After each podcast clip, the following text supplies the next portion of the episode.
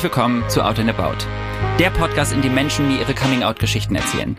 Denn so wie ich das sehe, macht Gesellschaft dann am meisten Spaß, wenn wir alle sichtbar sind. Mein Name ist Aljoscha Mutadi und jetzt geht's los mit der heutigen Folge.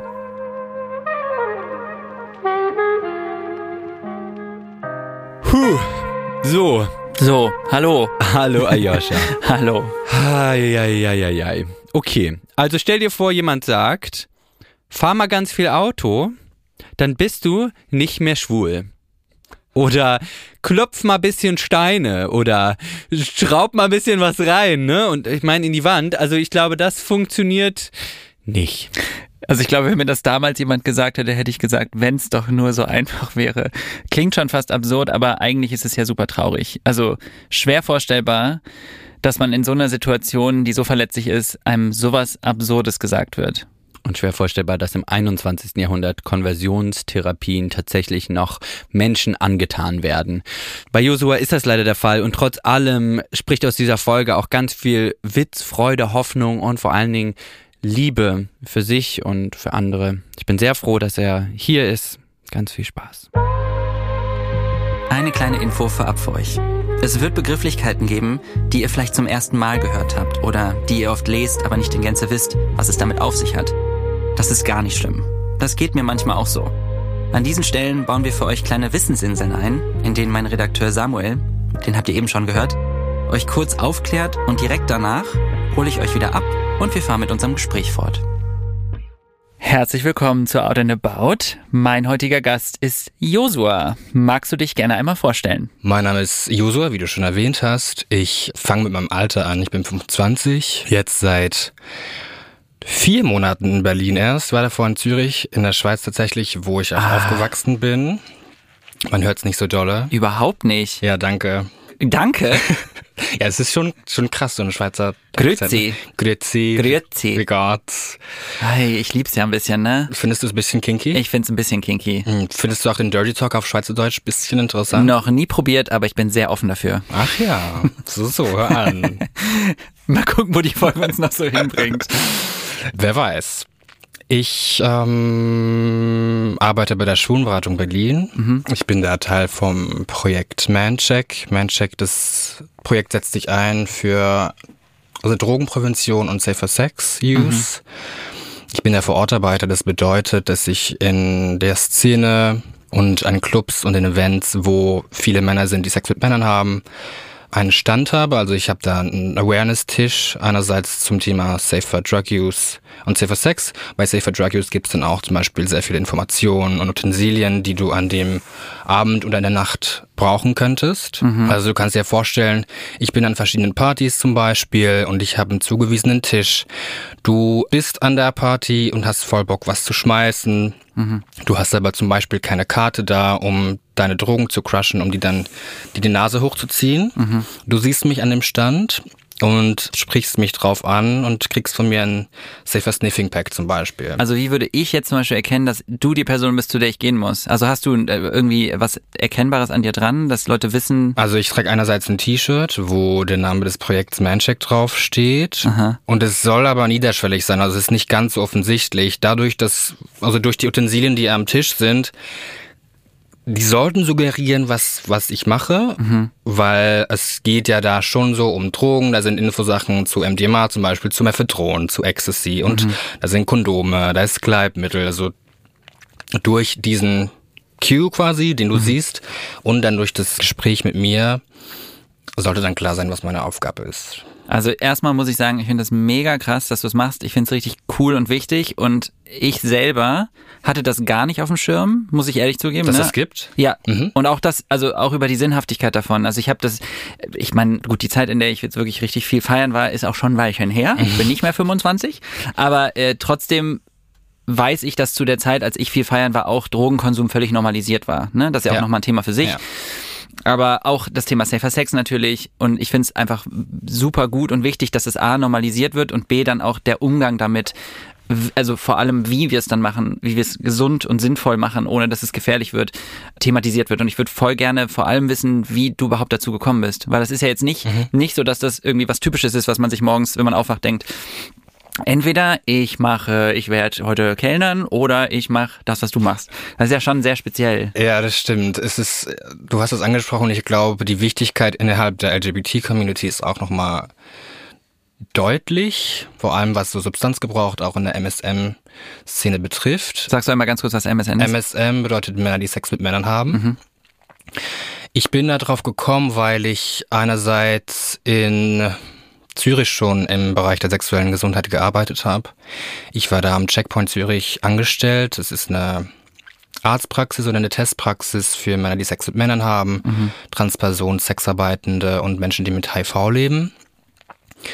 Und da gab's ein ähnliches Projekt wie das, bei dem ich jetzt angestellt bin. Und durch diese Vernetzung von den verschiedenen Zentren und von den AkteurInnen bin ich dann nach meinem Herzug irgendwie da reingerutscht.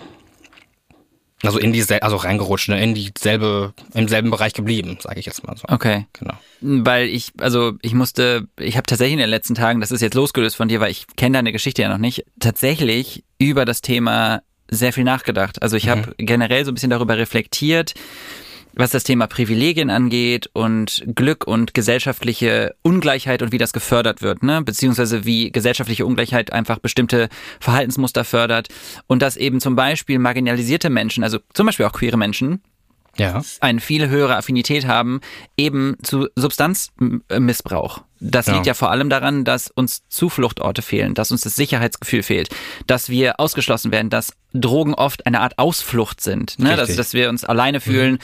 und dass es eine Art von Betäuben ist. Und dieses, diese Gefahr, das zu benutzen und das Gefühl zu bekommen, ich bin jetzt kurz einmal weg, raus aus der Welt, die voller Gewalt ist, verbal, körperlich, das ist total angenehm in dem Moment. Und dann kommt natürlich noch eine körperliche und psychische Abhängigkeit dazu. Und so, glaube ich, rutscht man schnell rein. Und dann kommen natürlich auch noch so Sachen wie werde ich in quasi reiche Verhältnisse geboren oder nicht? Das ist ja ganz viel Glück. Habe ich die Chancen, dass mein Elternhaus mich äh, von vornherein aufklärt, mir Ausbildung gibt, mir quasi ein reiches Internat bietet, wo sowas tendenziell weniger Thema ist? Man weiß es nicht, ne? Also ich glaube, da spielen einfach super viele Sachen mit rein. Deswegen habe ich da einfach nur drüber nachgedacht. Und umso spannender finde ich es, dass du jetzt genau in dem Bereich arbeitest.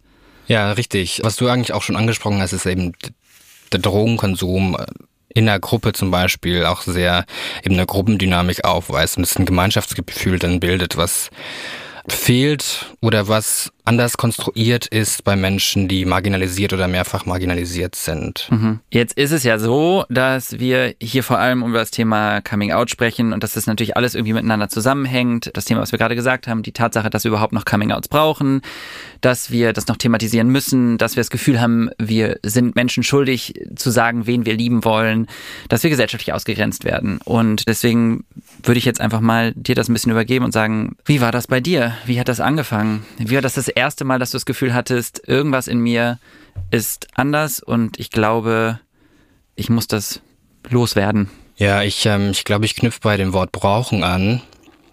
Ah, du hast gesagt, wir brauchen das. Ich tatsächlich, ich glaube, ich habe das, ich habe das gebraucht. Ich würde jetzt das nicht allgemein so unterschreiben, dass wir das heutzutage immer noch brauchen, je nachdem, in welchem Kontext man natürlich aufwächst und was weiß ich. Jedenfalls für mich ich habe das tatsächlich gebraucht. Mir war das wichtig. Ich bin. Ich muss ganz kurz einmal sagen, es geht, wenn ich brauchen sage, meine ich nicht, dass du oder ich das brauchen, sondern dass es im gesellschaftlichen Kontext, solange es Diskriminierung gibt, wir noch das brauchen, dass Menschen das machen. Weißt du, solange wird es das noch geben. Es wird so lange ja. noch Coming-outs geben, wie es Diskriminierung gegen queere Menschen gibt. Das stimmt. Wahrscheinlich auch danach noch, wer weiß. Aber genau, das ist ein Gedankenspieler. Meine Coming-out-Story, ja, ich, ähm, ich glaube, ich beginne an dem Punkt, das ist kein festgelegter Punkt, aber so in der Zeit, wo ich gecheckt habe, ich fühle irgendwie anders oder ich stehe auf Typen und das und bemerkt habe, dass das nicht allen so geht. Und da war ich, glaube ich, ungefähr 13 Jahre alt. Hm. Also ich war relativ jung, denke ich mal.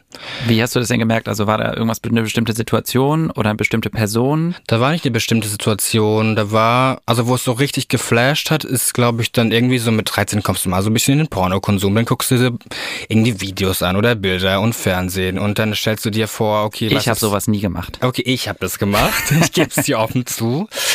Und habe mir das dann immer mit mit Männern vorgestellt, mit Jungs damals, als ich 13 war und habe mich verliebt dann in Klassenkameraden zum Beispiel. Und so bin ich dann wieder drauf gekommen, ah, okay, das ist so.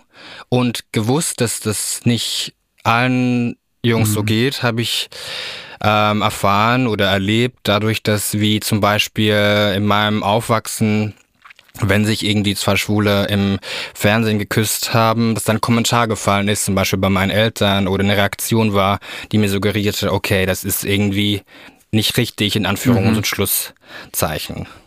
Oder das hatte bei mir viel mehr ausgelöst, als sie sich klar waren so oder viel mehr mit mir gemacht, als die sich das überlegt haben. Für sie war es einfach so ein Seufzen, keine Ahnung, ein, ein äh, Ausdruck von Ekel jetzt zum Beispiel, aber... Aber glaubst du, sie haben vermutet, dass ihr Sohn potenziell schwul sein könnte und wollten das sozusagen, ne, es gibt ja so, es gibt Situationen, in denen Eltern sagen, ich mach das mal ganz oft laut, dann wird mein Sohn nicht schwul oder ja. war das tendenziell eher sowas, was sie wirklich einfach gefühlt haben, ohne sich Gedanken zu machen? Nee, also ich habe, als ich mich dann geoutet habe mit 16 bei meinen Eltern, die war auch komplett überrascht und äh, okay hätten das nicht kommen sehen. Wie das funktionieren soll, weiß ich nicht, aber ja, ne, die haben wahrscheinlich, wenn das Konzept nicht, wenn du das Konzept nicht kennst, dass dein Kind schwul sein könnte, dann wirst du es auch nicht sehen wahrscheinlich. Ja. So, an dieser Stelle unterbrechen wir kurz für eine kleine Werbung. Ich hole euch hier gleich dann wieder ab. Ich weiß nicht, ob ihr das schon wusstet, aber ich bin schwul.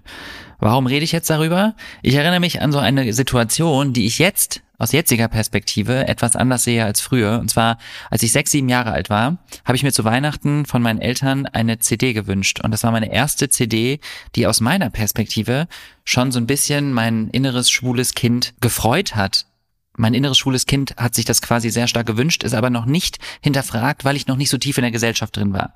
Und diese CD war die Single-CD Believe von der Sängerin Cher.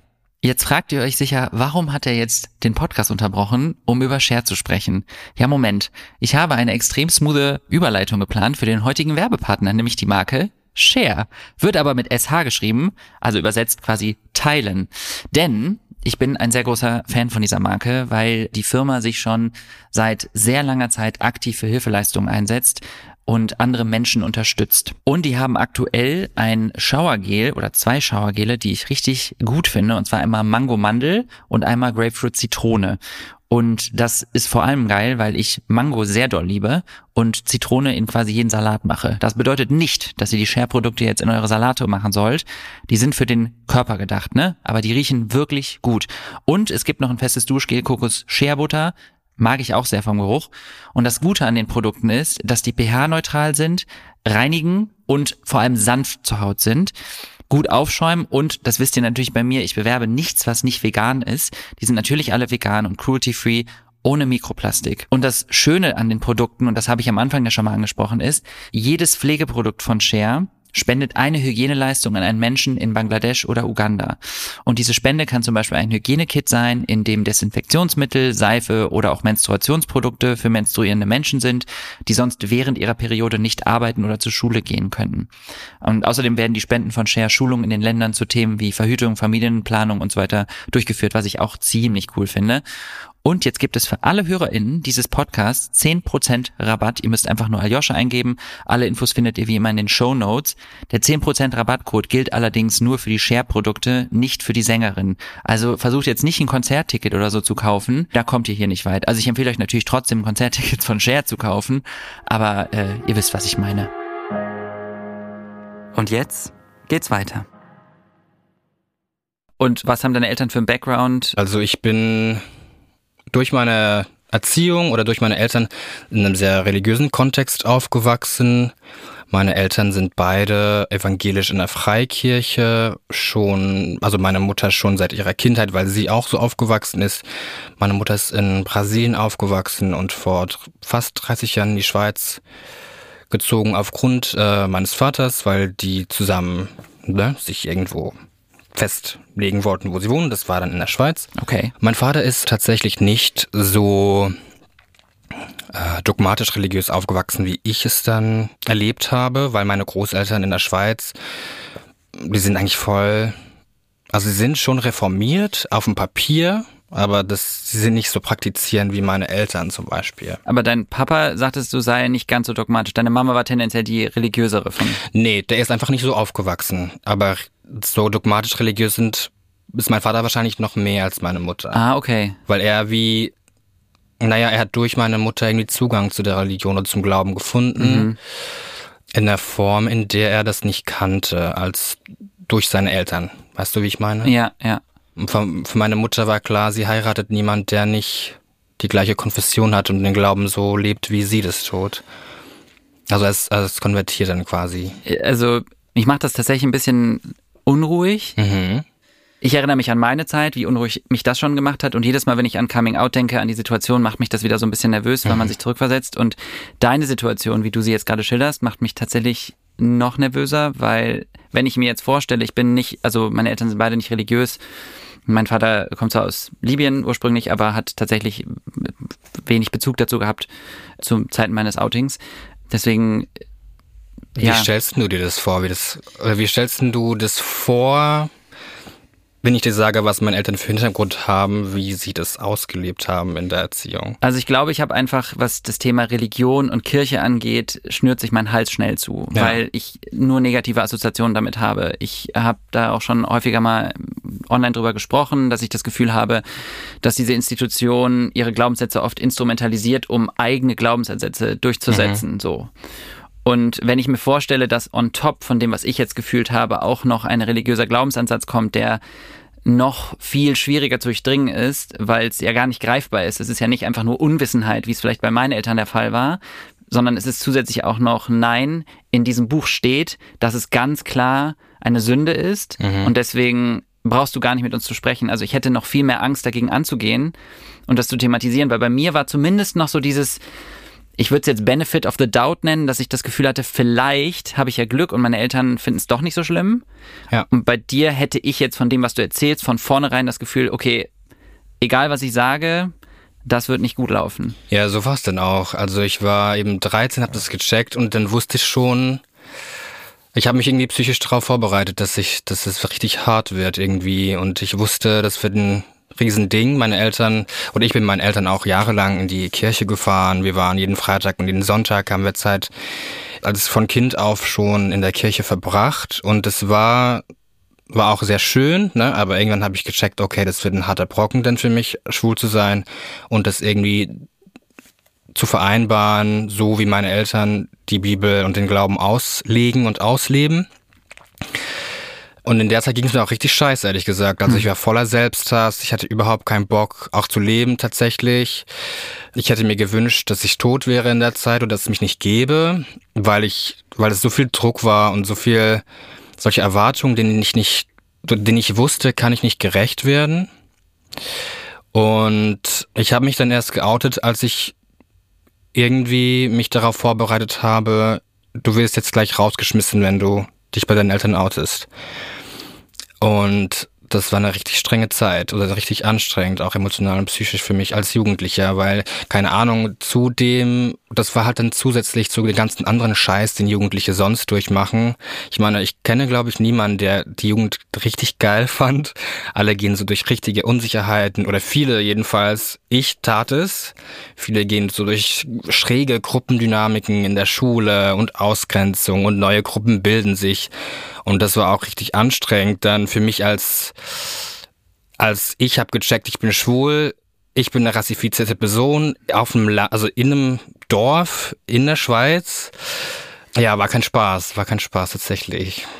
Alter Schäder, also es ist wirklich, ähm, das zeigt ja auch nochmal, ja, es gibt Leute, also ich glaube, Kindheit ist oft schwierig, Jugend ist oft schwierig, aber je mehr Ballast du tragen musst, je, also je intersektionaler, das heißt, je mehr marginalisiert du bist, ob du jetzt äh, zum Beispiel rassifiziert wirst, ob du eine Frau bist, ob du queer bist, ob du trans bist, das kommt immer alles noch on top. Ja, Und so ist es. das, was du meintest mit, dass du dich einfach falsch gefühlt hast und krank gefühlt hast, du hast es ja sehr, also du hast es ja wahnsinnig intensiv gehabt. Ich äh, weiß, dass ich das auch mein Leben lang hatte. Ich habe auch ganz, ganz lange immer gedacht, ich bin falsch und ich bin der Fehler im System.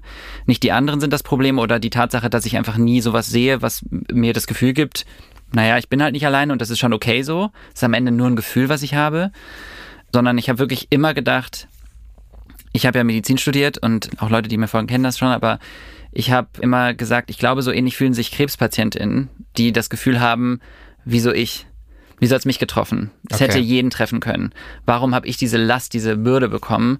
Ich will das gar nicht. Ich wollte Ja. das nie. Ich will einfach normal sein. So, das war das, was ich immer als Kind gesagt habe. So ging es mir auch tatsächlich. Ich habe mir immer gewünscht, und ich habe auch sehr gebetet, denn dass Gott mich heilt, zum Beispiel, weil ich einfach keinen Bock hatte, anders zu sein. Ich hatte keinen Bock, die Person zu sein, die jetzt diesen Schaden dann anrichtet und immer, oder wie falsch zu sein in der Familie oder in der Gesellschaft.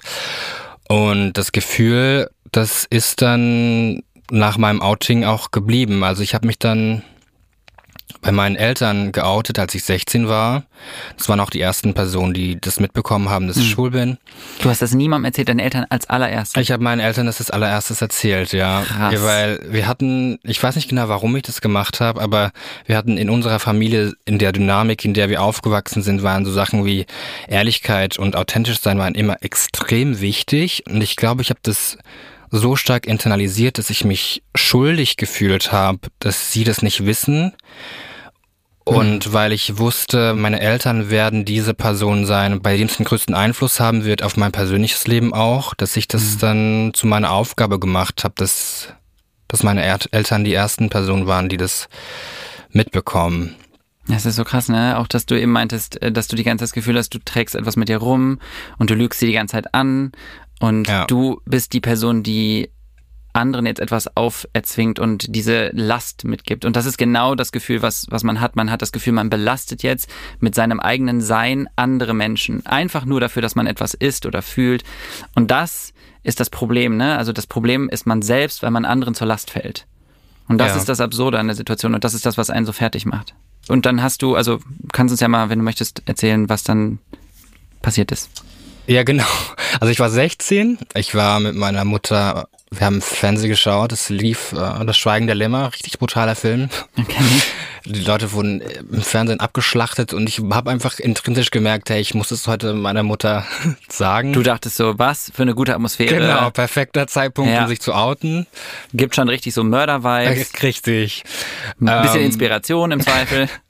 Ja, wer weiß, ne? Als Kind, ähm, nee, Spaß beiseite. Ja, aber es war tatsächlich so. Schweigen der Lämmer war, es ist irgendwie geblieben. Ja. Auch, Ähm, auch da finde ich es übrigens spannend, dass du dich wieder so genau daran erinnerst. Das geht ganz, ganz vielen Menschen so. Es war ein sehr einschneidender Moment, weil bei dir wahrscheinlich auch. Also Ja. daran werde ich mich schon erinnern und auch das Gefühl, das jetzt so hochkommt, wenn ich mir das wieder vorstelle, in dieser Situation zu sein, das geht auch irgendwie nie los. Wir haben dann diesen Film gesehen. Ich habe dann wie während des Films die ganze Zeit immer mehr das Bedürfnis gehabt, meiner Mutter mitzuteilen, dass ich schwul bin, also mich bei ihr zu outen. Und es hat sich so krass angestaut, dass ich es wie einfach gemacht habe. Ich habe dann irgendwie gesagt, hey Mutter, ich bin schwul. Und sie so, also nicht hey Mutter, aber ich habe es dann auf Portugiesisch gemacht. Und die war, sie hat nicht verstanden, was ich gesagt habe. Sie war es ist irgendwie nicht in den Kopf rein, was ich, was ich gerade gesagt habe. Und dann musste ich das nochmal sagen. Habe ich gesagt, hey, ich muss dir so sagen, ich bin schwul. Und dann, als es bei ihr irgendwie im Kopf angekommen ist, hat sie zuerst mal richtig krass geheult. Haben wir mal Pause gemacht beim Film. Und dann war das sehr ein emotionaler Moment, weil da die Tränen fließten. Für sie war das sehr schlimm in dem Moment, das zu erfahren. Sie hat auch mehrmals gesagt, dass es nicht sein kann oder dass, dass ihr Sohn nicht schwul sein kann. Und ich war so, pff, well, deal with it. Also, pff, keine Ahnung. Aber es war, ähm, naja, für mich als 16-Jähriger auch- nicht so geile Situation da. Wir haben dann so ein bisschen darüber gesprochen in dem Moment, so seit wann dass ich das Gefühl habe, dass es so sei und wie sicher ich mir denn dabei wäre. Haben es aber dann ziemlich schnell dann wieder belassen bei dem Thema und Jedenfalls habe ich das so in Erinner- in Erinnerung, was sich eigentlich jetzt rückblickend nicht so realistisch anhört, dass wir das sehr schnell bei dem Thema belassen haben. Aber jedenfalls, genau. Doch, ich kann mir das schon gut vorstellen. Also bei uns war es auch im ersten Moment so, einmal kurz der Schock, dann kurz dieses irgendwie, ist das jetzt wirklich passiert? Ah, nee, ja. Mhm. Moment, nee, vielleicht einfach einmal kurz Reset drücken, ist nicht passiert. Ich wach gleich auf. Weißt du, was ich meine? Ja. Das, ich glaube schon, dass das erstmal so ein, wie so eine Schockstarre auch für deine Mutter dann wahrscheinlich war, was natürlich super traurig ist für dich, auch dir irgendwie in der Situation abzusprechen, dass du überhaupt diesen, also ich meine, deine Mutter hat wahrscheinlich null Verständnis dafür gehabt, wie viel Mut dich das gekostet hat und wie viel Schmerz damit verbunden war überhaupt. Aber in dem Moment spricht sie dir ja total ab, womit du dich intensiv beschäftigt hast. Ja, sie war definitiv nicht vorbereitet auf das Gespräch. Das ging dann auch weiter. Ich erzähle, erzähle noch ein bisschen weiter, wie das denn gelaufen Ja. ist. Sie hat es dann meinem Vater erzählt am nächsten Tag und der hat dann auch geheult. Also meine Eltern haben sehr, sind dann sehr in der Krise zerfallen nach dem Outing. In eine emotionale und auch irgendwie in der Identitätskrise. Das hat bei meinen Eltern auch ziemlich viel ausgelöst. Oder so Fragen, die sie sich plötzlich stellen mussten, die sie sich vorher nicht gestellt haben. Und waren in ihrer Überforderung dann äh, oder haben in ihrer Überforderung dann versucht, Hil Hilfe zu holen, weil die Bibel ja relativ klar oder naja, eigentlich nicht so klar darüber spricht, aber so wie das meine Eltern auslegen, ist, ist für sie klar, was das bedeutet, so. Und die erste Hilfe, die sich gläubige Menschen holen, ist oft in der Glaubensgemeinschaft. Und bei mir hat es dann äh, so ausgesehen, dass meine Eltern in Kontakt gekommen sind mit einem Seelsorger, der äh, schwul war, aber jetzt verheiratet ist und Kinder hat. Verheiratet mit einer Frau gehe ich. Verheiratet ja. mit einer Frau, genau. Und ähm, ich nenne es jetzt Therapie, ne? Also es ist keine Therapie, es ist Ja, so, so eine Art Konversation, äh, nee, Konversation, das ist. Konversionstherapie. Konversions Also es, genau, also das Ziel der Thera das Ziel der Sitzung war eine Veränderung der schwulen sexuellen Orientierung. Und da wurde ich dann hingeschickt mit 16. Mit 16 war ich dann bei einem ersten Typen. Genau. Queer sein ist keine Krankheit. Der Begriff Konversionstherapien ist sowieso irreführend. Und wo solche Therapien durchgeführt werden, entsteht körperliches und auch seelisches Leid.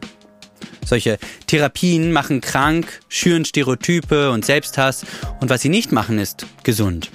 In Deutschland sind solche Sachen zum Glück verboten. Wenn euch aber doch jemand über den Weg läuft, der so eine Art von Therapie anbietet, dann zeigt diese Menschen an. Und merkt euch, ihr seid genau so richtig, wie ihr seid und ihr werdet auch genau so geliebt. Aber du sagst jetzt, das war eine, eine Therapie zur Veränderung. Ist das nicht, also das Genau. ist doch genau das. Ja, ja, das ist genau, es hieß nicht, also das wurde nicht betitelt als Okay. Konversionstherapie. Also es war eine Wir Konversionstherapie. haben ein bisschen Watte drum gemacht, damit es netter klingt. Genau. Okay. Ja, genau. Und das Wort Therapie in dem Zusammenhang auch zu verwenden, ist auch ein bisschen anmaßend, aber Und dezent. Ja. Im Endeffekt haben sie versucht, dich quasi, naja, zu, zu unterdrücken. Also den Teil dir beizubringen, dass du verdrängen sollst, wieder zurück zu dem, was du vorher warst und nicht ins Gespräch mit dir zu gehen und nicht versuchen zu verstehen, was los ist, sondern äh, gesagt, nö, wir holen uns jetzt jemanden, der macht dich wieder gerade und dann ist alles wieder gut. ja, das ist jetzt, ja, das stimmt schon. Das ist jetzt sehr knapp ausgedrückt, aber das stimmt, stimmt schon, ja. Das Ziel war ja, mich wieder gerade zu rücken, in Anführungs- und Schlusszeichen. Für meine Eltern hat sich das aber natürlich als richtiger Weg angefühlt, weil sie ja ähm, dahinter stehen, was mir da vermittelt wurde. Und ich bin auch sehr überrascht, dass es immer noch legal ist in der Schweiz, solche Sitzungen anzubieten. Vor allem auch, weil ich ja minderjährig war. Ich kann ein bisschen über die Sitzung sprechen. Also ich war da über mehrere Monate verteilt an verschiedenen Sitzungen und eigentlich ging es in den ersten paar Malen vor allem darum, sich kennenzulernen. Ich und der Seelsorger, ich drücke es jetzt so aus, weil das seine Ausbildung ist, die er in der Bibelschule gemacht hat. Okay. Wüsste jetzt nicht, wie ich es so ausdrücken soll, dass es passender ist oder dass es sich für mich passender anfühlt. Der Konvertierer? Der Konvertierer. Dann nennen wir ihn den Das ist Konvertierer. ein Film. Ähm, der Konvertierer, der hat mir von seinem Leben erzählt, wie er schwul war, wie das für ihn war. Für ihn war es natürlich auch sehr schlimme Erfahrung, schwul zu sein oder diese Erfahrung zu machen, das zu realisieren, dass er schwul ist. Und war aber nicht gläubig und hat dann durch seine Liebe zu Gott konnte er einen anderen Zugang zu Begehren finden, die ihm geholfen hat, Wieder mit klar. einer Frau zu heiraten. Okay, wieder klar zu sehen. Also eigentlich musst Wieder klar zu sehen. Also wenn ich das jetzt wäre, ne, der Konvertierer würde mir was sagen. Ich würde, da hätte ich jetzt gar nichts drunter verstehen können. Aber ich kann mir schon vorstellen, dass das vom Machtgefälle her, da sitzt ein 16-jähriger Junge, ne, der gerade in einer kompletten Krise ist, der dem, dem der Boden unter Füßen weggerissen wurde, weil die Eltern ihn quasi mehr oder weniger verstoßen haben, ihm gesagt haben, so wie du bist, bist du falsch. Und dann sitzt da jemand und sagt, naja, also mir ging es auch so, aber hier ist die Lösung. Du musst einfach nur irgendwie die Liebe zu Gott wiederfinden, was etwas so Abstraktes ist, dass kein Mensch greifen kann. Ich meine, was soll das bedeuten? Du musst Liebe zu Gott wiederfinden in der Situation, in der man gerade ist. Und dann geht sie wieder gut. Und jetzt habe ich wieder eine Frau und eigentlich bin ich wieder glücklich. Das hört sich ja, wenn du da sitzt, wahrscheinlich erstmal ja, wenn ich dann wieder Frieden mit meiner Family habe und alles cool ist. Also ich kann mir schon vorstellen, dass das eine extrem belastende Situation nicht nur für dich, sondern für Menschen, die von sowas betroffen sind, ist. Ja, also so, ein, so einfach, so einfach ist das Rezept leider nicht oder da ist schon so eine Theorie dahinter, hinter der er steht, die sehr viel mit so stereotypischen Bildern von Männlichkeit und Weiblichkeit zusammenhängen und Vaterrollen und Liebe zu Vater, bla bla bla. Also einerseits gibt es die, die, diese Glaubenskomponente, diese religiöse Komponente mit der Beziehung zu Gott und der Beziehung zu Jesus, was beide auch männliche Personen sind in, in der Bibel, was auch wichtiger Punkt ist in der ganzen Theorie von der Konversion. Mhm. Und dann geht es aber auch um Bilder von Männlichkeit und Weiblichkeit in nichtgläubigen Situationen. Also ich hatte dann auch so eine Liste zum Beispiel mit Sachen, die ich mit meinem Vater unternehmen musste. So waren richtig stereotypische Sachen wie, keine Ahnung, Autofahren. Ich habe mit 16 gelernt, Auto zu fahren, weil weil das ein männliches Ding ist und mir das helfen würde, dann ähm, plötzlich auf Frauen zu stehen.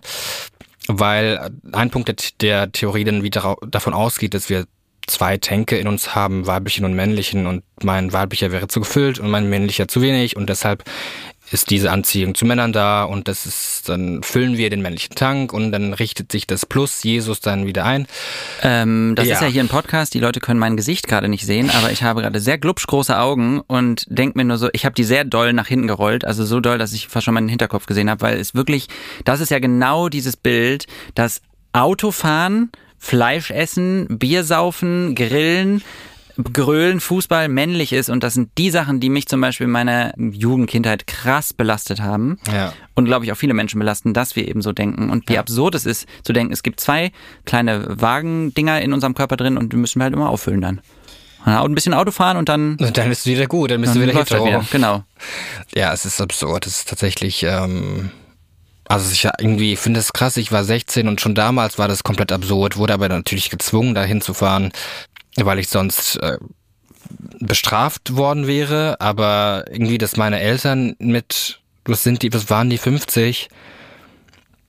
das nicht gesehen haben, das beeindruckt mich schon irgendwie. Wie hast du denn den Weg da rausgefunden? Den Weg raus habe ich dann erst gefunden, als ich 18 war und ausgezogen bin.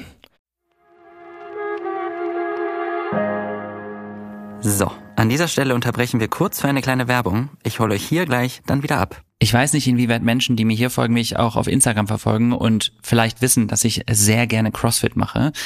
Jetzt gibt es aber einen großen Nachteil an CrossFit. Die Boxen, in denen man CrossFit macht, stinken nach totem Fuß. Das hat den Nachteil, dass ich letztens vom Sport verabredet war, hatte aber keine Zeit zu duschen, weil ich schon spät dran war. Auch das ist sehr typisch für mich. Und die Person hat mich in den Arm genommen und meinte, oh, du riechst aber würzig nach Fuß. Und dann meinte ich so, ja, das ist, bin gar nicht ich, ich war gerade in der CrossFit-Box und jetzt würdet ihr vielleicht denken, da kommt irgendein schöner Twist. Nein, das musste die Person leider einfach aushalten. Die Anekdote ist, dass ich das nächste Mal, als wir uns gesehen haben, vorher geduscht habe und ich habe ein neues Duschgel ausprobiert, was ich vom Geruch her einfach mega gut fand. Aber ich habe nichts gesagt und ich hatte auch nicht vor, jetzt irgendwie die Person zu überraschen mit dem Duschgelgeruch oder so. Aber ich wollte einfach mal gucken. Und ich habe gesagt, ich komme gerade vom Sport. Das war gelogen. und dann habe ich die Person umarmt und die meinte zu mir so, du riechst richtig gut. Was ist das? Und die dachten, das wäre Parfum. War aber nicht.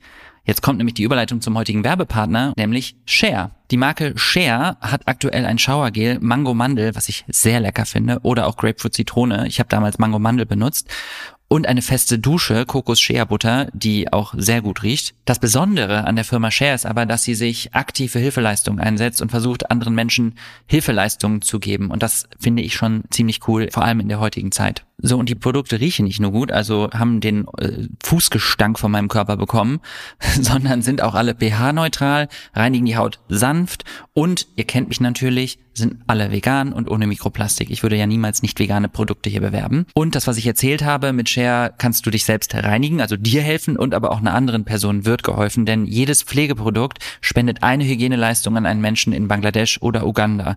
Und jetzt fragen sich wahrscheinlich viele, ja, das ist so, was, was bedeutet das denn genau? Was ist denn eine Hilfeleistung?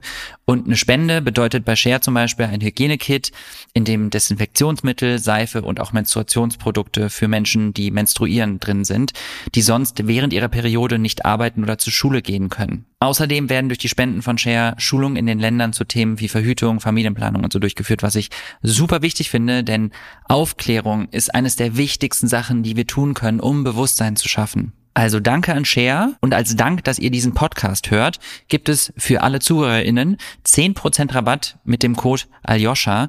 Ihr findet sonst alle Infos wie immer in den Show Notes und jetzt wünsche ich euch einen duftig, würzig, angenehmen Rest der Episode.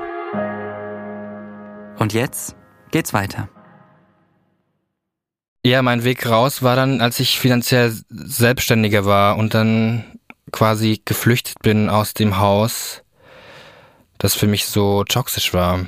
Aber äh, das ist schon krass, weil das musstest du ja alles eigenständig machen, ne? Da musstest du alles ja. für dich selber aufbauen. Und wenn ich jetzt von dem ausgehe, was normal in Anführungszeichen, ein schwieriges Wort, sein sollte, ist es ja schon so, dass Eltern für einen da sein sollen, eine Stütze sein sollen. Und bei dir war es ja dann äh, sogar das Gegenteil. Du musstest dir deine eigene Stütze bauen und dich mehr oder weniger rauskämpfen. Ja, ich habe sehr viel alleine gemacht, muss dazu aber auch sagen, dass mein Bruder mich immer sehr unterstützt hat. Ich habe einen zwei Jahre älteren Bruder und bin sehr, sehr dankbar, dass er da ist und in dieser Zeit war, weil ohne ihn hätte ich es wahrscheinlich tatsächlich nicht geschafft.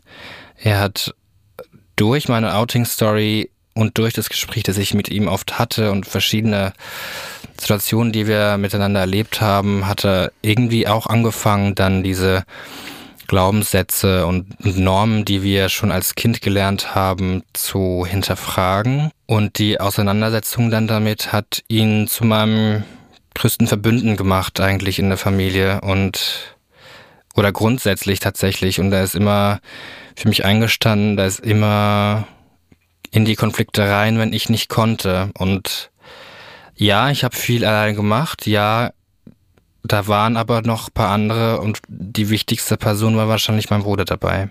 Das ist mega, mega schön. Und äh, ich bin sehr froh, dass du deinen Bruder hattest oder hast immer noch. Same. Der ähm, offensichtlich für dich so da war, weil ich glaube, das ist auch gar nicht so einfach, aus diesen Denkmustern da rauszukommen in so einer Konstellation. Ja.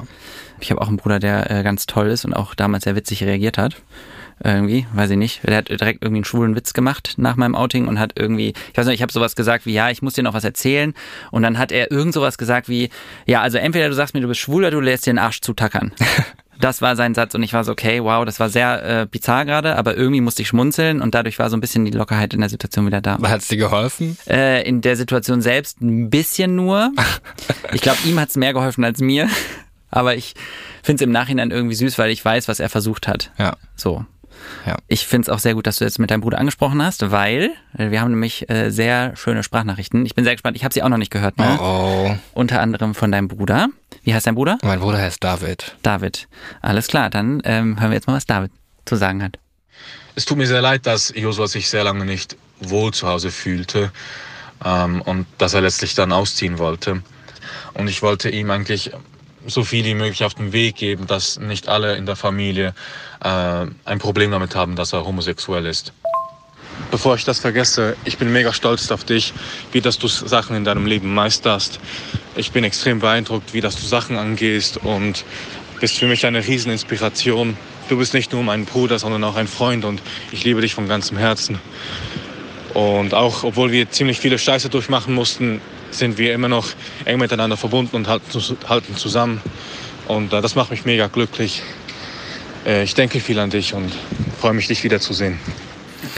Ja, es ist, natürlich sehr überwältigend, so eine Sprachnachricht zu hören für mich. Ich bin sehr, sehr gerührt.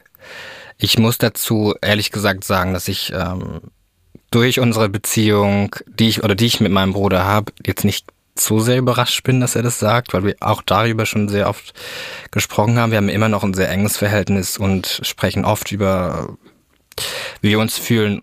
Und daher bin ich aber natürlich trotzdem unglaublich dankbar, dass du für mich da warst. Shout out to my brother. Achso, ich dachte, du meinst gerade mich. Du bist natürlich auch, hast einen ganz speziellen Ecken in meinem Herzen. You're welcome. ähm, ja, ich liebe ihn wirklich sehr. Also liegt mir sehr am Herzen, mein Bruder. Und ich bin wirklich unglaublich dankbar für ihn. Ja. Das, äh, was ist das denn für eine krass innige Beziehung, die ihr da aufgebaut habt? Also bei allem Scheiß, den du durchgemacht hast, ist das ja wirklich etwas, was du da mitnimmst. Ja, die ist, die ist richtig eng, die Beziehung. Das ist schon, schon krass. Ich schätze es wirklich unglaublich. Ich, ähm, ich merke aber auch beim, beim Hören von den Audios, dass ich es, es kommt was hoch, du, du merkst es ja auch, ich, hab, mhm. ich, ich zeige Gefühle, aber ich habe so krass gelernt, Gefühle nicht zu zeigen oder nichts, was du nichts so zu tun hast. Zuzulassen. Ja, und dann. Same. Ich blocke dann irgendwie ab. Es ist, ich arbeite dran, ich bin in Therapie, immer Same. noch. Sehr schön. Mache nur kurz Werbung für jede Form von äh, einer psychologischen Therapie. Aber wie du, was hast du, hast du ja auch, ne? Also irgendwie ich habe das so krass gelernt, ich muss, ich muss so tun, als wäre alles in Ordnung. Ich habe die Gefühle irgendwie abgeschalten, weil ich auch wusste, wenn ich zeige, dass meinen Eltern schlecht geht oder wenn ich in meiner Familie zeige, es geht mir schlecht, wollen die wissen warum, weil sie sich ja um mich kümmern wollen und dann geht aber das Ganze los, was, wovon ich so Angst hatte und jetzt kann ich das irgendwie immer noch nicht ganz zulassen, weißt du? Das ist voll interessant, habe ich noch nie so drüber nachgedacht. Für mich war das immer, also ich gebe dir auf jeden Fall voll recht. Es kann sogar sein, dass es bei mir natürlich auch mit reingespielt hat, dass es eine Art Schutzmechanismus ist, aber ich äh, vor allem einfach dieses Bild, was glaube ich alle Männer haben, dass Gefühle eine Form von Schwäche sind, Gefühle mhm. zeigen eine Form von Schwäche ist, hat mich auch mega lang begleitet, weil man einfach lernt, Dinge zu verdrängen. Ich glaube, das ist Teil dieses Verdrängungsprozesses, dass man immer so sagt, ich bin nicht schwul, das bin nicht ich, nein, ich bin nicht traurig, nein, ich kehre das einfach alles beiseite, weil starke Männer machen sowas nicht. Dabei ist es ja eigentlich das Gegenteil. Es kostet ja Kraft und Stärke, dazu zu stehen und das loszulassen. Und bei mir ist es immer noch so, genau wie bei dir, dass ich das merke, dass es mir schwer fällt, loszulassen egal wo ich bin, egal was im Safe Space ich mich gerade befinde, es fällt mir einfach schwer. Ich merke, es wird weniger aber es ist immer noch so, es kommt dann hoch und ich merke, da ist was. Mhm. Aber ich kontrolliere das. Ja. So. Safe. Und das ist eigentlich voll schade, weil wenn ich dann andere Menschen sehe, die wegen Kleinigkeiten, ich sage jetzt Kleinigkeiten bewusst, ne, wegen irgendwelcher Kleinigkeiten, die sie rühren, heulen, dann denke ich mir so, ich finde das voll schön. Ich wünschte, ich könnte das einfach rauslassen, aber es fällt mir so, so schwer. Ich kann es auch nicht. Ich kann es tatsächlich nicht. Okay, einen letzten Versuch will ich jetzt noch starten. Hast du noch ein Audio dabei? Nee. Ich höre jetzt was anderes mit. Ha haben wir einmal das Bild? Ja, oh. guck mal, wie ich glücklich bin. Wie süß. In, in so einer Bella, in so einem. Bella Poolbad, wie heißt das Ding? Weißt du, wie ist das, das heißt? Bei, ist das bei Ikea so ein Bällebad? Heißt das Bällebad? Das ist nicht bei Ikea. Aber es ist ein Bällebad. Das ist ein Bällebad. Das war bei das McDonalds gerne. wahrscheinlich. Ach ja. Da war ich auch sehr gerne als ah, Kind. Das habe ich auch sehr gerne gemacht. Und du siehst richtig, richtig cute aus. Ja, ich würde mich direkt nach Hause nehmen, wenn ich mich so sehen würde. Weißt du dir da in die Hand eigentlich? Ich glaube, ich habe da Rotz in der Nase, nicht mehr wegwische vom ganzen Spielen. Auch schön. Muss auch weg. Alles raus, was keine Miete zahlt. Aber ja, dann, äh, was würdest du denn äh, diesem Jungen heute sagen? Hm. Äh, ich würde meinem jüngeren Ich sagen, dass, dass du dich sehr auf dich selber vertrauen kannst und dass du das wahrscheinlich bis an dein Lebensende lernen musst und üben musst, dass einerseits die die Gefühle und die Sensibilität, die du hast und mitbringst, dass das eine Riesenstärke ist, wo du aber sehr unsicher damit äh, bist und wirst in deinem Aufwachsen, aber das ein richtig krass guter Wegweiser ist für dich selber, weil irgendwann checkst du, oder irgendwann hoffe ich mal, dass du komplett checkst, dich darauf zu verlassen, anstatt dich von äußeren Dingen zu verunsichern, das, was nicht stimmt, wie du fühlst, wie du handelst oder wie du dich entscheiden möchtest. Und die größte Ressource bist du echt selber, weil du wirst nochmal ganz viel leisten, auch mit anderen zusammen.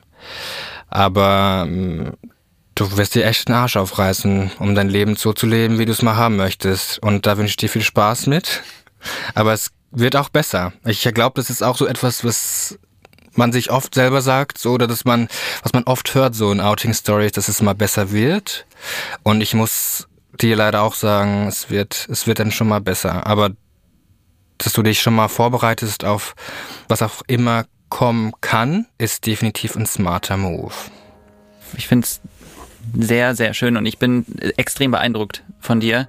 Ähm, Danke. Ich würde sagen, dass ich in vielerlei Hinsicht viel privilegierter war als du und viel mehr in Anf es ist am Ende nichts anderes als Glück hatte, weil wir suchen uns nichts aus in unserem Leben und äh, umso mehr ziehe ich meinen Hut davor ab, was du gemacht hast und auch was du jetzt machst, dass du dich entschlossen hast, anderen Menschen in der eigenen Community zu helfen und für die da zu sein und auch jetzt, dass du hier bist und anderen ein Vorbild bist, dass du anderen Menschen Kraft gibst, einfach nur damit, dass du darüber sprichst, dass du Sichtbarkeit für Themen schaffst.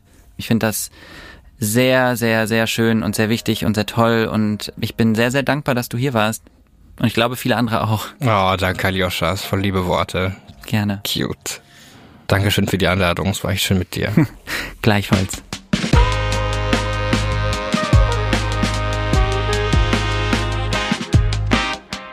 Leute, ihr wisst ja, dieser Podcast kann nur jede Woche rauskommen, wenn er fünf Sterne von euch bekommt, wenn ihr die Glocke aktiviert, wenn ihr quasi alles tut, um uns zu zeigen, dass es euch Spaß macht und dass es euch wichtig ist. Schreibt uns auch super gerne Nachrichten auf Instagram bei outandabout-podcast ob es eure Geschichten sind oder einfach nur eure Meinung, eure Ideen, eure Gefühle. Einfach alles rein damit. Wir freuen uns über jede einzelne. Also, Out and About, jeden Mittwoch eine neue Folge. Ich freue mich auf euch. Konsensküsse gehen raus. Euer Aljoscha. Tschüss.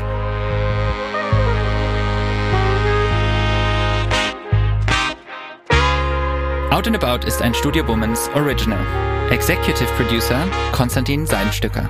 Creative Producerin Inga Wessling. Produktion und Redaktion Samuel Benke und Laura Pohl. Ton und Schnitt Fabian Seidel. Musik Jonas Hafke.